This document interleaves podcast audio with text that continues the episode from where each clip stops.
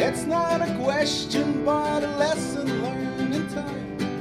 It's something unpredictable, but in the end it's right. I hope you had a time of your life. Okay, everyone. Na, na, na, na.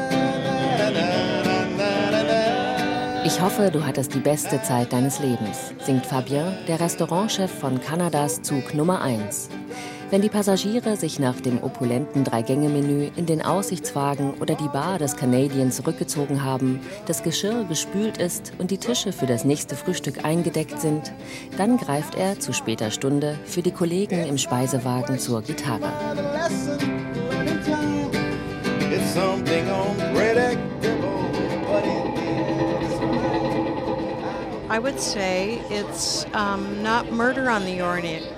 Es ist hier nicht direkt wie bei Mord im Orient Express, aber schon sehr seltsam. Und jeder, der einsteigt und denkt, er wird einfach Kanada sehen, der täuscht sich. Es geht weit über eine Fahrt durch Kanada hinaus. Mit 59 suchte und fand die Journalistin Sue Frause das Abenteuer auf den Schienen. Zugfahren ist Kanada. Es gäbe überhaupt keine andere Möglichkeit, Land und Leute kennenzulernen, sagen die, die es wissen müssen, die Kanadier. To me, this one is Canada because of the terrain that we go through. And you see, Allein schon wegen der Strecke, die wir fahren. Man sieht alle Klassen der Gesellschaft. Reiche und Arme, viele Indianer und man sieht die Größe dieses Landes. Darum bedeutet diese Zugfahrt für mich auch Wissen und Wertschätzen, was es heißt, Kanadier zu sein. Die Unterschiedlichkeit des Landes zu sehen und ihrer Bewohner. 4500 Kilometer, vier Nächte, neun Stationen. Einmal quer über den nordamerikanischen Kontinent.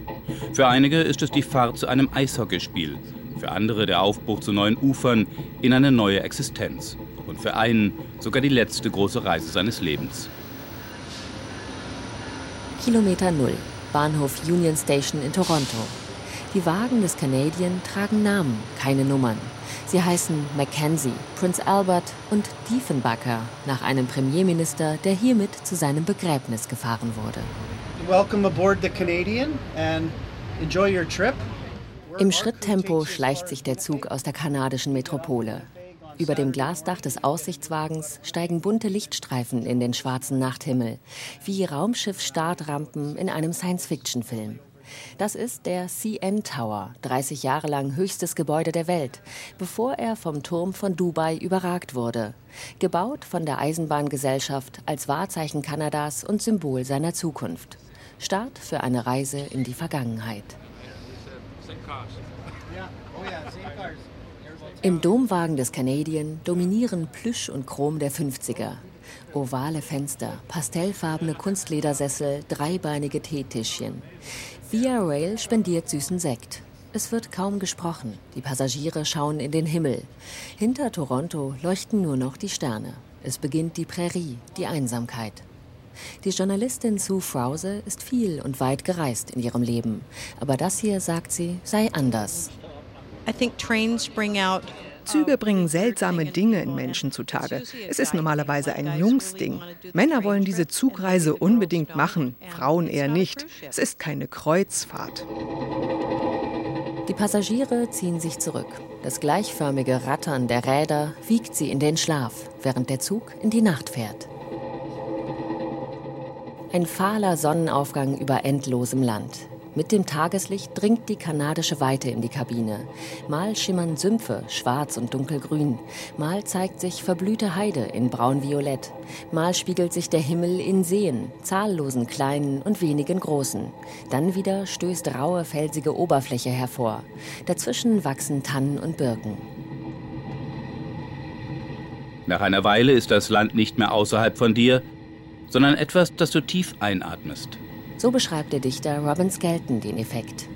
Ein Passagier meint, schau raus, merk dir den Anblick, mach den Vorhang zu und wenn du ihn morgen wieder aufziehst, sieht es immer noch genauso aus. Was bleibt, ist Sitzen und Schauen. Der stromlinienförmige Salonwagen bildet das Ende des Zuges. Geformt wie ein Geschoss, heißt es in der Broschüre. Doch von der Schnelligkeit keine Spur.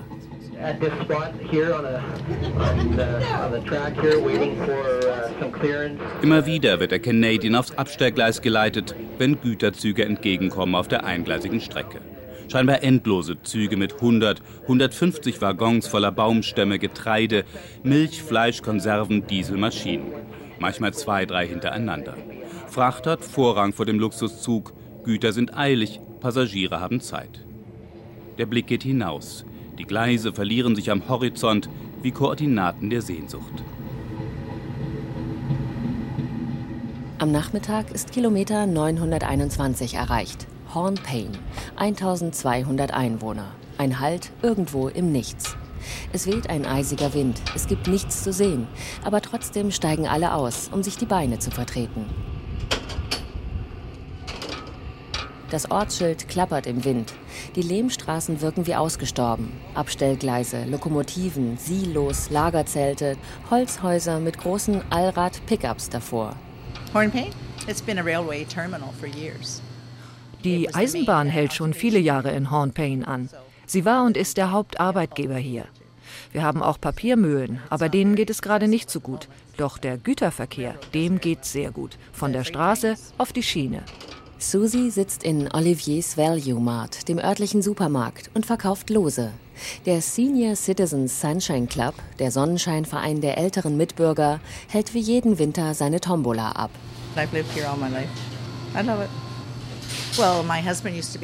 Ich habe mein ganzes Leben hier verbracht. Ich liebe es hier. Mein Mann war Lokführer, mein Vater, Schwiegervater. Wir sind eine große Eisenbahnfamilie. Ich würde das Geräusch der Bahn vermissen, wenn es nicht da wäre. Das Rattern der Eisenbahnen ist oft das Einzige, was Hornpain mit Leben füllt. Mobiltelefone funktionieren nicht. Der Ort hat im Juli 2003 sein 75-jähriges Bestehen gefeiert. Das Schild, das davon kündet, hängt immer noch neben der Haltestelle. Schneemobile stehen vor Wellblechhäusern.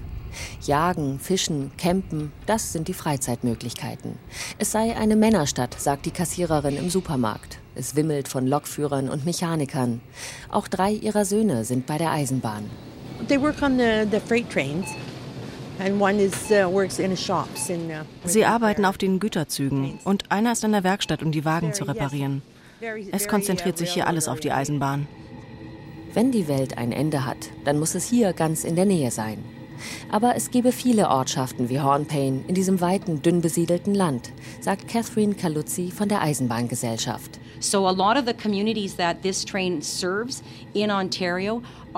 Viele Ortschaften in Ontario, in denen der Zug hält, sind von der Außenwelt abgeschottet. Der Zug ist die einzige Verbindung in die Zivilisation. Es gibt keine Straßen. Früher waren einzelne Strecken als Bauernbahn bekannt, weil nur Farmer, die in der Wildnis lebten, sie benutzten. Legendär ist die Geschichte einer Bäuerin. Ein Zug hielt einmal sehr lange neben einem Bauernhof. Die Bäuerin, die mitfahren wollte, war in Not. Sie konnte ihre Eier in der Stadt nur im Dutzend verkaufen. Aber eines fehlte noch. Also wartete der Zug, bis das Huhn seine Arbeit getan hatte. The Trans-Canadian uh, Railway was built um, as a promise die transkanadische Eisenbahn wurde als Versprechen der Regierung an das kanadische Volk gebaut, um es zu vereinen. Wir nennen sie manchmal den Ehering der Konföderation. Sie hat uns zusammengebracht.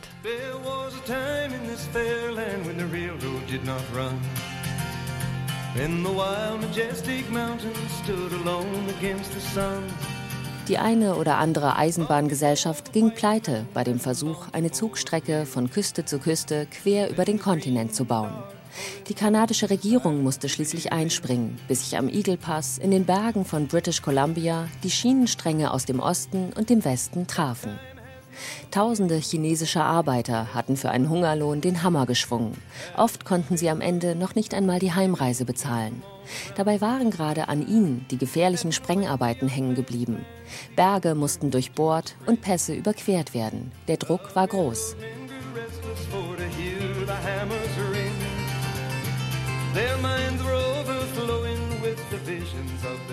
Im 19. Jahrhundert war Kanada nur im Osten besiedelt, mit Städten wie Quebec, Montreal und Toronto. Doch bei den großen Seen hörte Kanada auf. British Columbia weit drüben im Westen gehörte nicht wirklich dazu. Erst 1885, als die Eisenbahn vom Atlantik zum Pazifik führte, über den kanadischen Schild und die Rocky Mountains, erst das arktische Einöden und fruchtbare Prärien miteinander verbunden waren, erst da wurde Kanada eine vereinte Nation. Siedlungen entstanden entlang der Zugroute als Servicestation für Personal und Reisende. Winnipeg und Vancouver wuchsen zu Städten heran, die Prärien wurden bebaut, Bergbau und Forstwirtschaft blühten. Der Canadian ist kein reiner Touristenzug, wie oft auf solchen Panoramastrecken. Er gehört den Kanadiern, die stolz auf ihr Land damit ihre goldene Hochzeitsfahrt machen oder ihre Alltagsfahrten erledigen. I take the train everywhere. I've been on this train hundreds, hundreds and hundreds of times. Ich fahre mit der Bahn überall hin. Ich war schon hunderte Male an Bord dieses Zuges und genieße es jedes Mal wieder. Weil man Dinge nutzen muss, die man schützen will, ist das auch meine Verpflichtung, um die Eisenbahn am Leben zu erhalten. Karen Naylor ist Gewerkschafterin. Die Liebe zur Schiene liegt ihr quasi im Blut. Seit Generationen arbeitet meine Familie bei der Eisenbahn. Mein Ur-Urgroßvater hat nach seiner Einwanderung aus Irland in den ersten Zugwerkstätten in Halifax gearbeitet. Eine meiner Töchter hat eine Zeit lang in diesem Zug gearbeitet. Wir alle lieben ihn. Mit am Frühstückstisch sitzen Helen und Paul, neu an Bord.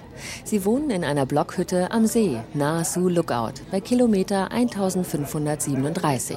We got on in Sioux Lookout in Ontario. At, uh, wir sind um 1 Uhr nachts zugestiegen. Die nächste Stadt ist Winnipeg. Da müssen wir unsere Einkäufe erledigen. Dann fahren wir weiter und besuchen meine Familie in Vancouver. Helen und Paul Marcinischen genießen die Weite, die Seen, die Wälder, das Nichts. Tatsächlich trennen sie 450 Kilometer von der nächstgrößeren Ansiedlung. Hier sind die Überlandleitungen und die Rauchfahne des Zuges die einzigen Zeichen von Zivilisation. Im Angesicht der Weite und Leere können die Mahlzeiten im Zug prägend sein. Als ich klein war, fuhr ich mal im Speisewagen. Da haben sie mir einen Toast serviert, bei dem die Kruste abgeschnitten war. Er war in eine Leinserviette gehüllt und wurde auf einem Silbertablett mit heißem Kakao im Silberkännchen serviert.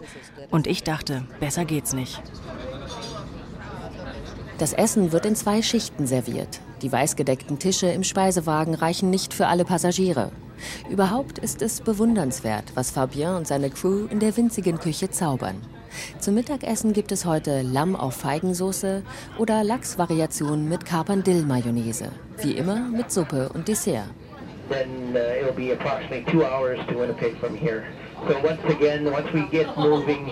Der Canadian steht mal wieder. Seit mittlerweile zwei Stunden ein Güterzug mit defekter Lok blockiert die Strecke. Laut Fahrplan hätte der Zug Winnipeg am Morgen um 7 Uhr erreichen sollen. Jetzt ist es 12 und niemand weiß, wann es weitergeht. Verspätungen sind eher Regel als Ausnahme und regen niemanden auf. Hier ist tatsächlich der Weg das Ziel, das Erlebnis der Zug selbst. We got the check table.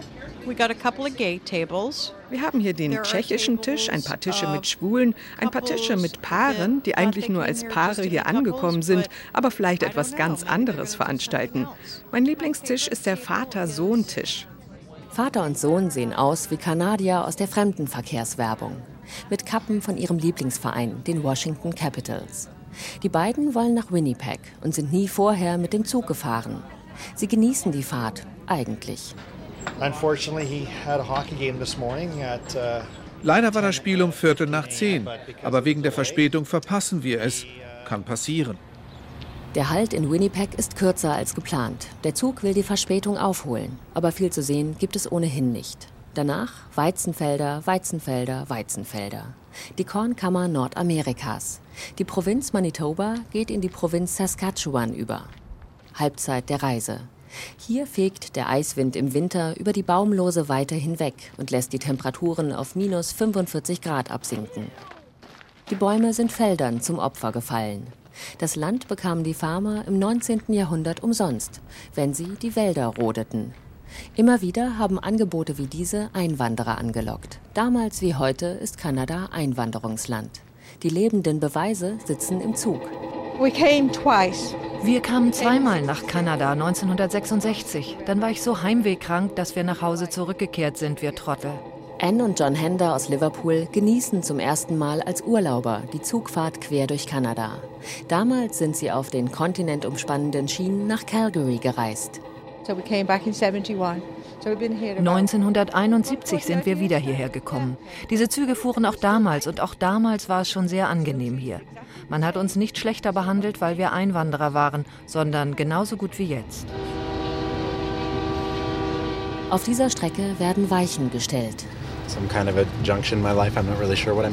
Ich bin an einem Scheideweg in meinem Leben. Ich werde einfach schauen, wohin die Welt mich trägt. Philippe Ignacio Gitsch wollte eigentlich von Halifax, ganz im Osten des Landes, nach Vancouver trampen. Aber das Wetter war zu schlecht und das Zugticket mit rund 450 Kanada-Dollar nur wenig teurer als ein Flug. It's a good place to be uh, reflective. You know, it's a slow journey. Es ist eine wunderbare Gelegenheit, um nachzudenken. Es ist eine langsame Reise. Ungeduld bringt hier nichts. Man begreift die Größe des Landes und was die Eisenbahn für Kanada bedeutet. Sie hat es wirklich verbunden, politisch und gesellschaftlich. Ich kann vielleicht auch mich selbst ein bisschen klarer sehen und die Richtung, die ich einschlagen will. Die Sonne versinkt spektakulär und räumt die Weizenfelder für den Abendnebel. Now we're having dinner at the late seating, and you know, every table has a story. Wir sitzen hier beim Dinner, zweite Runde, und jeder Tisch erzählt eine Geschichte. Vielleicht keine Mordgeschichte, aber es gibt keine einzige fade Person im Zug, auch bei der Besatzung nicht. Das ist bei einer Kreuzfahrt anders. Die Leute dort sind verdammt langweilig. Lubos Pesta ist Anwalt in Calgary. Vor 40 Jahren flüchteten seine Eltern mit ihm aus der Tschechoslowakei in eine ungewisse Zukunft nach Kanada. Es ist der gleiche Zug wie vor 40 Jahren. Nur damals hatten wir keine Schlafkabine und haben uns nur von Hotdogs ernährt. Wir saßen nicht im Restaurant wie jetzt. Es war ein großes Abenteuer mit viel Angst davor, wie es weitergeht. Diesmal spielen wir die Reise gewissermaßen auf luxuriöse Art nach. Seine Frau Alice ist ihm zuliebe mitgefahren, aber kann nicht verbergen, wie wenig Spaß ihr die Reise macht. Die lautstarken Streitereien des Paares sind beliebtes Gesprächsthema im Salonwagen. An diesem Abend bekommt sie plötzlich einen hysterischen Lachanfall. Dann springt sie fuchsteufelswild auf und droht, sich aus dem Zug zu stürzen. Sie hasse Zugfahren, meint Sue, und kenne den Bartender gut. Damit will sie sagen, dass Alice mehr Alkohol trinkt, als sie verträgt. Die Journalistin Sue weiß alles über jeden. Sie steht gewissermaßen im Zentrum des Zugklatsches. Aber sie ist dabei nicht boshaft, sondern ernsthaft interessiert an ihren Mitreisenden. It's almost kind of creepy in a way. It's like I don't have time to figure it out. I mean, es ist irgendwie unheimlich. Wenn wir in Vancouver aussteigen, werde ich nicht mehr erfahren, wie es mit diesen Menschen weitergeht. About you now.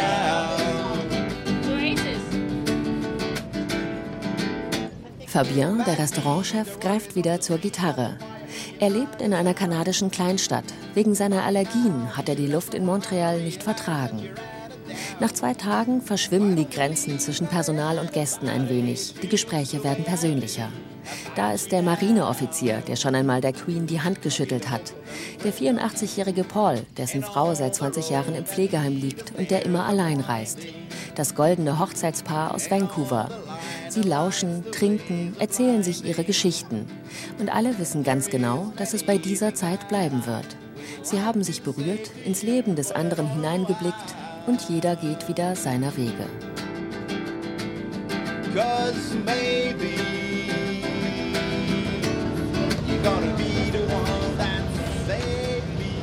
Im Führerstand der beiden schweren dieselelektrischen Loks bekommen Dave und Justine nichts von den Dramen und Schicksalen in ihrem Zug mit.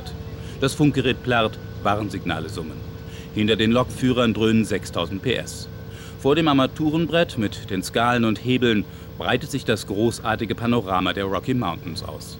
Die Berge erheben sich zerklüftet, weiß, majestätisch, Tannen stehen schneebedeckt wie auf einer Weihnachtskarte in den Schluchten. Direkt neben den Gleisen strömt ein Fluss über Felsen hinweg. Ich liebe den Klang des Zuges. Ich mag es, wie er sich anfühlt. Ich liebe alles an ihm. Er ist ein großer Teil meines Lebens.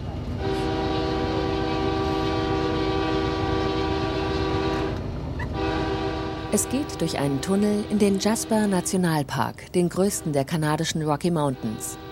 Gletscher leuchten in der Ferne. Wasserfälle stürzen herab. Die Gipfel spiegeln sich in kristallklaren Seen. Wenn da nicht die Schienen lägen, könnte man meinen, das sei alles nur eine Fototapete. Dave erzählt von den heißen Quellen, den Silberlöwen, den Dickhornschafen, die jene gern futtern, und den Bergziegen, die an den unmöglichsten Stellen die Felsen hochkraxeln. Well, one of my favorite spots is from the uh, east border of Jasper National Park for the first 10 miles or so. Das ist eine meiner Lieblingsstellen entlang der Strecke. Ich habe schon fast alle Tiere gesehen, die hier leben.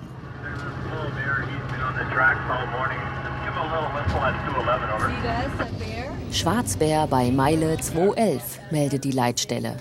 Der Zug schleiche sich langsam an, meint Dave, um ihn nicht zu früh zu vertreiben. Und tatsächlich, als der Zug gemächlich um die Kurve biegt, erhebt sich ebenso gemächlich ein stattliches Tier vom Gleis. Der Bär hatte das Getreide gefuttert, das die Güterzüge oft verlieren. Jetzt wartet er gelassen neben den Schienen im Wald, bis der Zug vorbei ist. Temperature 5, C, speed 4, 8, detector out. I'm at a turning point, get fucked stuck in the road. Zug Nummer 1 hat den Bahnhof des Wintersportortes Jasper verlassen. Kilometer 3600. Es ist der letzte Abend. Die Stimmung ist gelöst. Die Besatzung freut sich auf das Ende ihrer Schicht. Fabien singt im Speisewagen wieder zur Gitarre.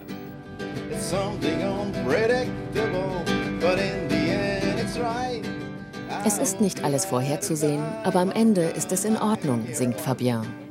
Sue, die Journalistin, lässt bei einem Glas kanadischen Rotweins die lange Reise quer durch das weite leere Land Revue passieren. I think one of the unsung heroes was a woman that I met earlier. Eine unbesungene Heldin der Fahrt ist die Frau, die ich heute früh getroffen habe. Wir haben ein Glas getrunken und ich hatte schon die ganze Zeit gedacht, dass etwas nicht in Ordnung ist mit ihrem Mann. Der Mann wird bald sterben, hat Sue erfahren. For her, she loved having these moments where she could spend a couple of hours with friends. Es tat der Frau so gut, einfach mal mit Freunden, Freunden, die sie vielleicht gerade erst kennengelernt hat, zu entspannen und für zwei Stunden nicht daran zu denken, dass ihr Mann bald stirbt. Er ist gut drauf, wir sind durch die Rockies gefahren, es hat geschneit. Es ist eine unglaublich schöne Fahrt gewesen. Mit ihrer Reise feiern sie sich selbst. Sie sind aus Ontario und hätten überall in der Welt hinfahren oder fliegen können. Aber sie haben eine Zugfahrt durch Kanada gewählt. But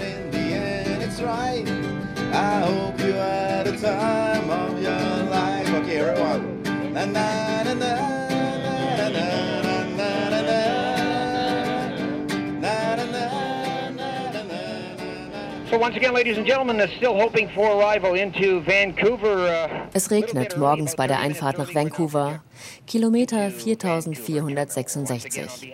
Alice und Lubos eilen zum Flughafen. Sue wird den nächsten Zug nach Seattle besteigen. Zugchef Maurice steht auf dem Bahnsteig und verabschiedet seine Passagiere. Mit Handschlag, zweisprachig, wie ein stolzer Kanadier eben. Wie meinte Sue? Afrika ist großartig, die Antarktis ist großartig, aber Kanada ist total cool.